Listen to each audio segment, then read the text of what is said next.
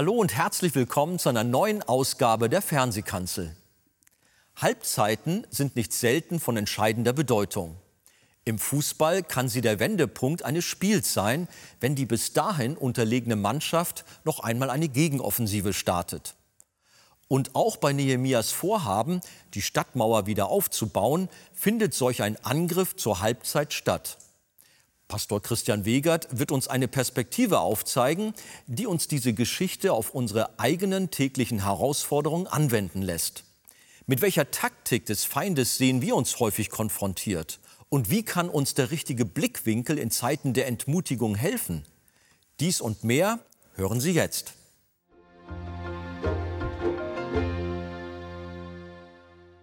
Schlag doch mit mir gerne auf Nehemia Kapitel 4. Und wir stehen noch einmal auf, wenn ihr könnt und ihr eure Bibeln habt. Nehemia Kapitel 4, Vers 1 zunächst bis Vers 5. Und es geschah, als Sanballat und Tobia und die Araber, die Ammoniter und die Astoditer hörten, dass die Wiederherstellung der Mauer von Jerusalem fortschritt und dass die Lücken sich zu schließen begannen, da wurden sie sehr zornig und sie verschworen sich alle miteinander, dass sie kommen und gegen Jerusalem kämpfen und Verwirrung anrichten wollten. Wir aber beteten zu unserem Gott und stellten Wachen gegen sie auf, Tag und Nacht zum Schutz vor ihnen. Und Juda sprach, die Kraft der Lastträger wankt und es gibt so viel Schutt, wir können nicht mehr an der Mauer bauen. Unsere Widersacher aber sprachen, die sollen es nicht wissen noch sehen, bis wir mitten unter sie kommen und sie erschlagen und dem Werk ein Ende machen. Amen. Nehmt gerne Platz. Kurze Erinnerung, Nehemia bekam den Auftrag von Gott, die Mauer Jerusalems wieder aufzubauen, die schon seit vielen Jahrzehnten zerstört am Boden lag. Dieser Auftrag war nicht einfach nur ein Auftrag, um die Architektur und Schönheit der Stadt wiederherzustellen, sondern es hatte eine tiefe Bedeutung. Denn es ging darum, dass die Anbetung Gottes in der Stadt Gottes gesichert werden muss. In Jerusalem stand der Tempel, das war der Ort, den Gott festgesetzt hat für sein Volk, dass sie ihn dort anbeten und ihm begegnen und sich an ihm erfreuen. Aber diese Anbetung Gottes in dem wiederhergestellten Tempel stand in Gefahr, weil die Mauern der Stadt zerstört waren. Nehemia bekam Kunde in persischen Exil und eine Last lag auf seinem Herzen und er betete monatelang bis er eines Tages vor dem König stand und sein Anliegen kundtat und er die Erlaubnis vom persischen König bekam, nach Jerusalem zu gehen, um diese Stadtmauer wieder aufzubauen. Nachdem uns Kapitel 3 einen Überblick über die Baustelle gegeben hat, wie der Nehemia die Arbeiter eingeteilt hat, haben wir am Ende von Kapitel 3 gesehen, dass mit fortschreitendem Fortgang der Arbeiten auch feindlicher Widerstand aufkam. Sanballat und Tobia, der Ammoniter, machten sich zu Sprechern des Widerstandes und sie spotteten über die Juden, die sich dort nun ans Werk gemacht haben, dieses mächtige Projekt in Angriff zu nehmen. Und Nehemia antwortete auf diesen Spott mit Gebet, Vers 36 in Kapitel 3, hör, unser Gott, wie verachtet wir sind, betet er, und lass ihre Schmähungen auf ihren Kopf zurückfallen und gib sie der Plünderung preis in einem Land der Gefangenschaft und decke ihre Schuld nicht zu und lass ihre Sünde vor dir nicht ausgetilgt werden, denn sie haben dich vor den Bauleuten herausgefordert. Nun, ein deutliches, kräftiges, mächtiges Gebet als Reaktion auf Widerstand. Was erwarten wir? Was erwartest du in deinem Leben, wenn die Dinge gegen dich gerichtet sind und du zu Gott, dem Allmächtigen, betest? Hilfe, Besserung oder nicht? Ja, möglichst sofort. Das Gegenteil trat ein bei Nehemia. Und es geschah, wir haben gelesen, Vers 1, als Sanballat und Tobia und die Araber, die Ammoniter und die Astuditer hörten, dass die Wiederherstellung der Mauer von Jerusalem fortschritt und dass die Lücken sich zu schließen begannen, da wurden sie sehr zornig. Vorher in den letzten Versen zwischen dem Gebet und diesem Vers 1 lesen wir, dass die Arbeiten wieder aufgenommen wurden, aber es dauerte nicht lange. Da nahmen auch das die Feinde wahr und sie rotteten sich schlimmer als zuvor gegen die Arbeiter und gegen Nehemia zusammen. Sie wurden sehr zornig, Vers 2, und sie verschworen sich alle miteinander, dass sie kommen und gegen Jerusalem kämpfen und Verwirrung anrichten wollten. So geht es manchmal. Wir erwarten, dass nach einem Gebet alles gut wird, aber es wird manchmal noch schlimmer. Du betest und hoffst auf baldige Besserung, aber nichts geschieht. Im Gegenteil, der Widerstand nimmt sogar noch zu. Ohne Frage kann Gott und hat Gott auch schon häufig unmittelbar auf Gebete reagiert und geholfen. Aber dennoch wissen wir zugleich, dass das Gebet kein Automat ist, den wir für unsere Zwecke zu unseren Zeiten und zu unseren Gunsten so einsetzen können und sollen, wie wir meinen, es sei richtig. Gebet ist und bleibt Ausdruck unseres Vertrauens.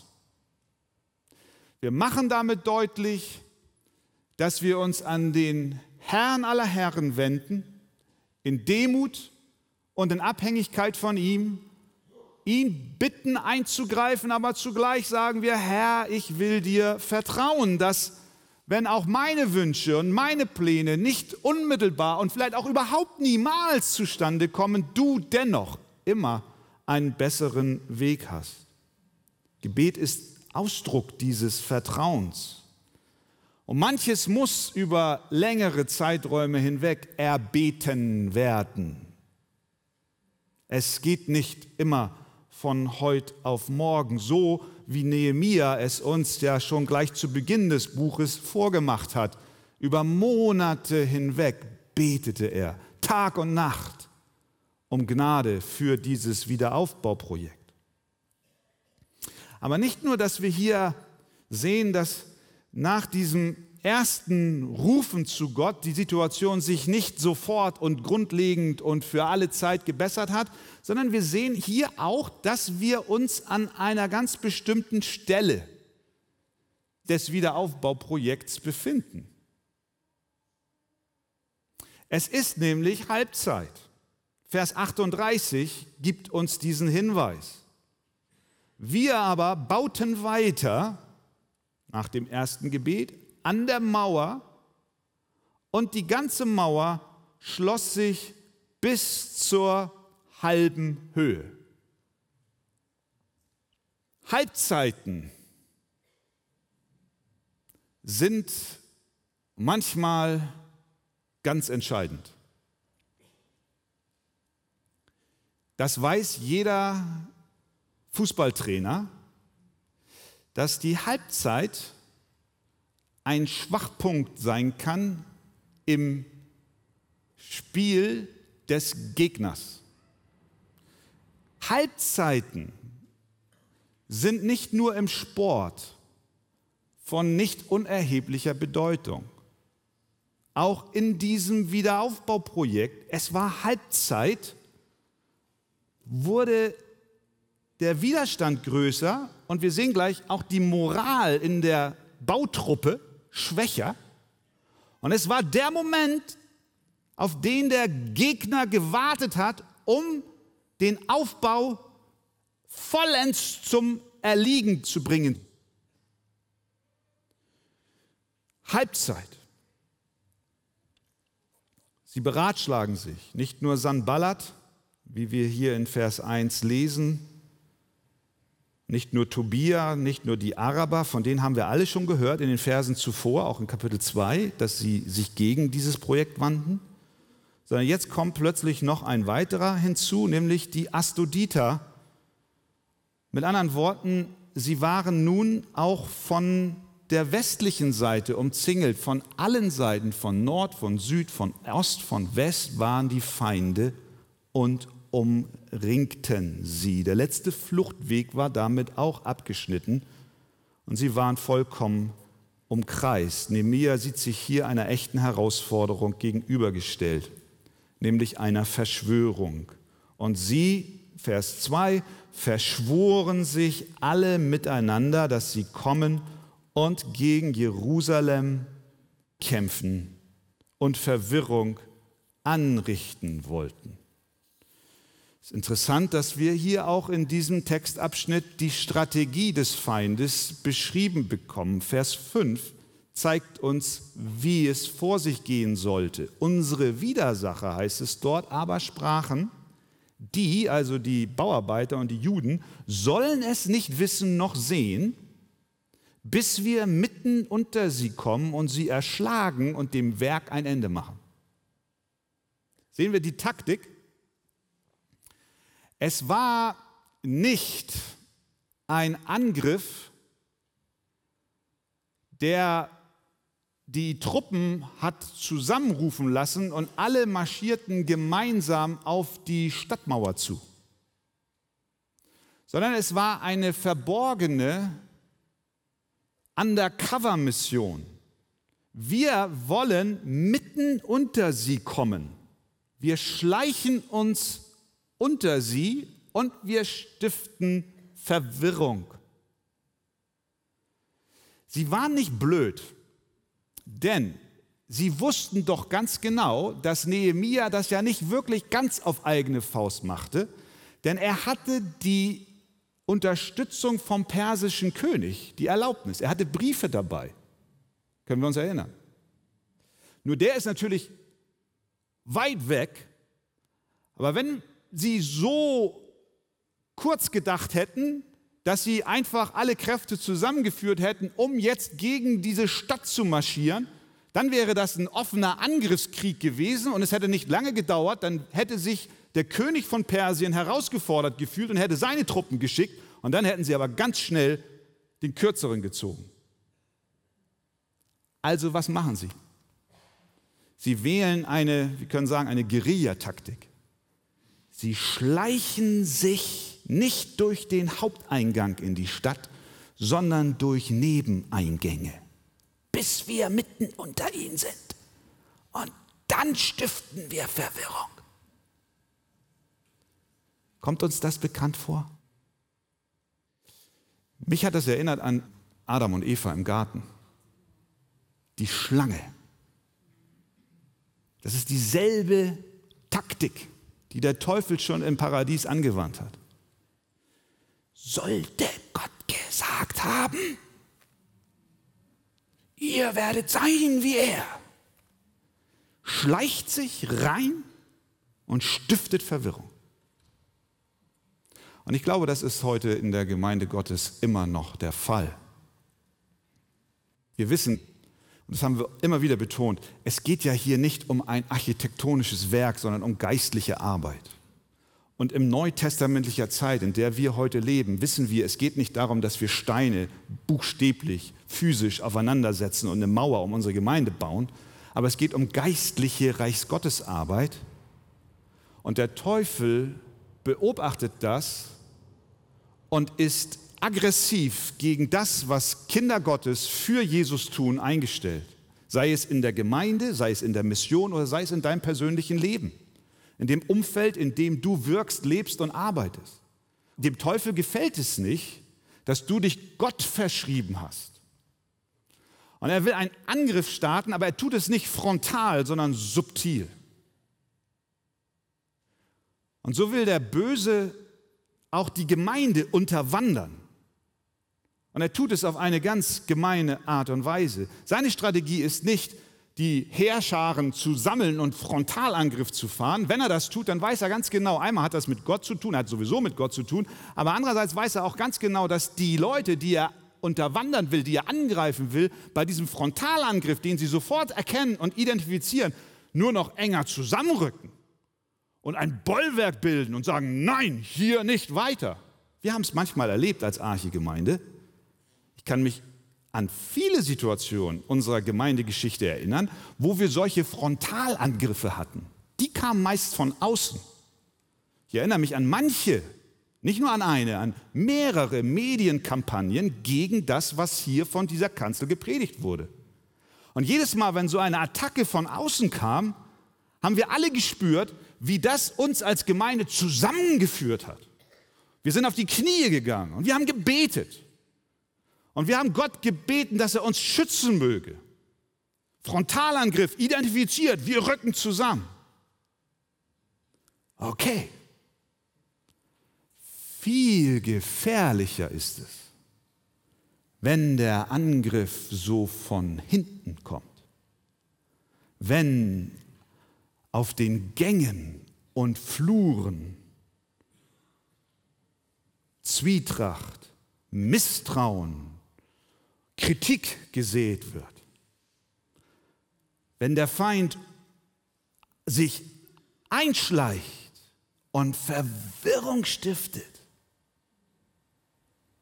dann ist er seinem Ziel näher gekommen, als wir vermuten. Wenn an den Telefonapparaten während der Woche, in den E-Mails, die man austauscht, Disharmonie gesät wird, niedergerissen wird, entmutigt wird, dann haben wir es mit einer subtilen Kampfweise zu tun. Und der Teufel ist ein Experte in verdeckter Kriegsführung. Und ich glaube, wenn wir das hier lesen, ja, dann ist das auch ein Aufruf an uns, dass wir uns dafür wappnen und sagen, nein, ich möchte mich nicht beteiligen. Ich möchte auch nicht, dass der Teufel mir subtil Zweifel in Gottes Wort sieht. Wir wollen nicht erlauben, dass der Feind subtil an unserer Überzeugung, an der Schrift werkelt und feilt und uns sie raubt, weil dann wird der Kampf bald verloren sein. Die Strategie ist klar. Der Teufel will unser Vertrauen in Gott und sein Wort untergraben. Er will nicht, dass wir der Bibel glauben. Er will sie uns entreißen. Er will uns mutlos machen in der Gemeinde und Missionsarbeit, indem er subtile Angriffe an allen Fronten und auf allen Ebenen lostritt. Das natürlich führt zu einer gewissen Entmutigung unter den Arbeitern. Denn zu diesem subtilen Angriff kam nun auch die Last der Dauer. Je länger an etwas gearbeitet wird, desto mühsamer wird es. Und so haben wir das hier auch. Die Arbeiter arbeiteten schon eine lange Zeit, der Widerstand wuchs, denn es war Halbzeit. Und sie schauten jetzt auf die noch vor ihnen liegende Arbeit. Kennst du das auch? Da ist noch so viel zu tun. Ich kenne das, wenn ich mein Wohnzimmer streiche. Die Möbel verrücken. Das geht schnell. Da bin ich Meister drin. Und schon habe ich Platz geschaffen. Und dann kommt dieses Klebeband, mit dem ich die Folie abklebe. Versteht ihr das? An den Fenstern und dann überall abkleben und die Türen und alles muss abgehängt werden. Das ist nichts für Christian. Also, wenn ihr mal was Gutes tun wollt, dann kommt und klebt ab. Dann kannst du das erleben, dass du in mein Wohnzimmer kommst und es ist schon relativ viel geschafft fürs Auge, aber ich sehe so viel Arbeit, so viel noch abzukleben. Du kennst das vielleicht von deinem Keller, aufräumen. Man schiebt den Schutt von einem Platz zum anderen. Und dann kommt jemand rein und sagt, was machst du denn hier die ganze Zeit? Meine Frau, was machst du hier eigentlich? Ich räume auf. Davon sehe ich nichts. Naja, weil man so Sachen findet, die man vielleicht noch gebrauchen kann und dann überlegt man. So. Und die Hälfte der Zeit ist schon rum, Halbzeit. Und ich habe doch schon aufgeräumt. Und dann gucke ich zur anderen Ecke. Nein, da ist noch so viel Schutt. Und so ging es den Bauarbeitern. Sie fühlten sich von der noch vor ihnen liegenden Arbeit erdrückt. Sie schauten um sich und stellten fest, dass noch so viel zu tun ist. Sie wurden müde und es verbreitete sich die Kunde, wir werden es nicht schaffen. Wir packen es nicht. Vers 4. Die Kraft der Lastträger wankt, sagt Judah. Und es gibt so viel Schutt wir können nicht mehr an der Mauer arbeiten. Die Wahrheit ist, da lag nicht mehr Schutt als zu Beginn der Arbeit. Es muss schon weniger Schutt gewesen sein, weil die Hälfte des Schutts war schon wieder Mauer. Aber so ist das. Wir fokussieren uns auf den Schutt, der noch nicht verarbeitet ist. Das kann in der Gemeindearbeit so sein. Das kann in deinem Hauskreis so sein, in dem du wirkst für Gott. Mann, was hast du dich reingegeben in diese Person? Wie viele Seelsorgegespräche, Telefonate und Gebete hast du gesprochen? Und du siehst so viel Schutt. Das ist im Kinderdienst nicht anders. Und schon wieder dieser Sonntag und schon wieder dieser rebellische kleine Junge, der einfach nicht gehorchen will. Wie viel Zeit und Energie hast du schon reingesteckt in die Vorbereitung der Lektion? Und du siehst nur Schutt. Du bist eine junge Mama und hast ein kleines Baby und du siehst nur Windeln. Windeln. Wo du hinguckst, Windeln. Schutt. Was ist unser Problem? Wir gründen Gemeinden. Wir investieren uns in Stade, in Hannover. Und wir sehen so viel Unvollendetes jetzt. Egal, wo wir hinsehen, egal in welche Gebiete wir schauen, wir können schnell entmutigt sein. Woran liegt es, dass wir entmutigt sind? Wir sind immer dann entmutigt, wenn wir den Fokus aus den Augen verlieren, worum es wirklich geht. Es geht um etwas Großes, nämlich um den Aufbau des Reiches Gottes. Es geht um etwas Großes, wenn du im Hauskreis dieser Person immer wieder dienst in Liebe und Geduld. Gott ist dabei, Veränderung zu schaffen, auch wenn du es jetzt noch nicht siehst. Es geht um etwas Großes, wenn du die Lektion für die Kinderstunde vorbereitest. Und du weißt überhaupt gar nicht, was für einen Samen du in das Leben von vielen Kindern pflanzt. Und eines Tages, und vielleicht wirst du niemals selbst die Ernte einfahren, wird aber die Ernte eingefahren werden. Und wenn du Windeln über Windeln zu Hause hast und dein Baby schreit und die Nächte sind furchtbar, dann vergiss nicht, du arbeitest an etwas Großem. Du investierst dein Leben in die Kleinen, damit sie die Zeit des Babyseins überstehen und in eine gesicherte Zukunft hineingehen, damit sie reif werden und stark werden und eines Tages Christus dienen und ihm folgen, damit sein Reich gebaut wird. Also, das geschah an der Mauer. Die Leute schauten sich um und sagten, es ist überall nur Schutt. Wir werden es nicht schaffen. An dieser Stelle möchte ich wirklich unserem Herrn Jesus Christus danken, dass er nicht bei der Halbzeit Schluss gemacht hat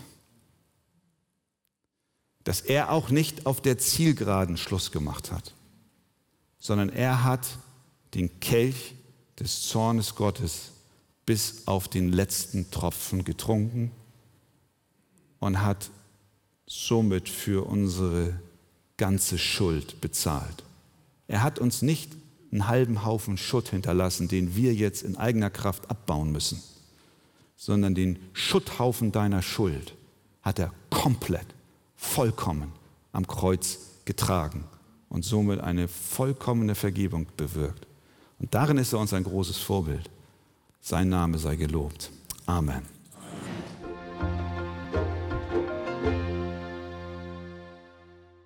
Jesus hat keine halbe Sache gemacht, sondern er nahm für uns den ganzen Zorn Gottes auf sich, damit unsere Schuld komplett vergeben wird. Wenn Sie vertiefende Ausführungen zu diesem Thema wünschen, empfehle ich Ihnen das Buch Das Evangelium Kennen und Genießen von Pastor Wolfgang Wegert. Im Besonderen das Kapitel Ein barmherziger Gott. Auf Wunsch erhalten Sie ein Exemplar kostenlos. Wir freuen uns über jeden Kontakt zu unseren Zuschauern. Sie erreichen uns per Brief, E-Mail oder zu nachfolgenden Zeiten unter der eingeblendeten Telefonnummer.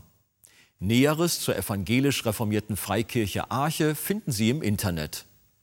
Viele unserer Zuschauer sind für die Fernsehkanzel sehr dankbar. Sie beten für uns, sie machen die Sendung weiter bekannt und helfen uns auch finanziell.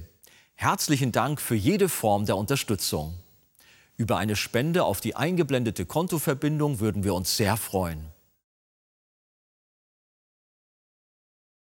Das war's für heute. Tschüss und auf Wiedersehen.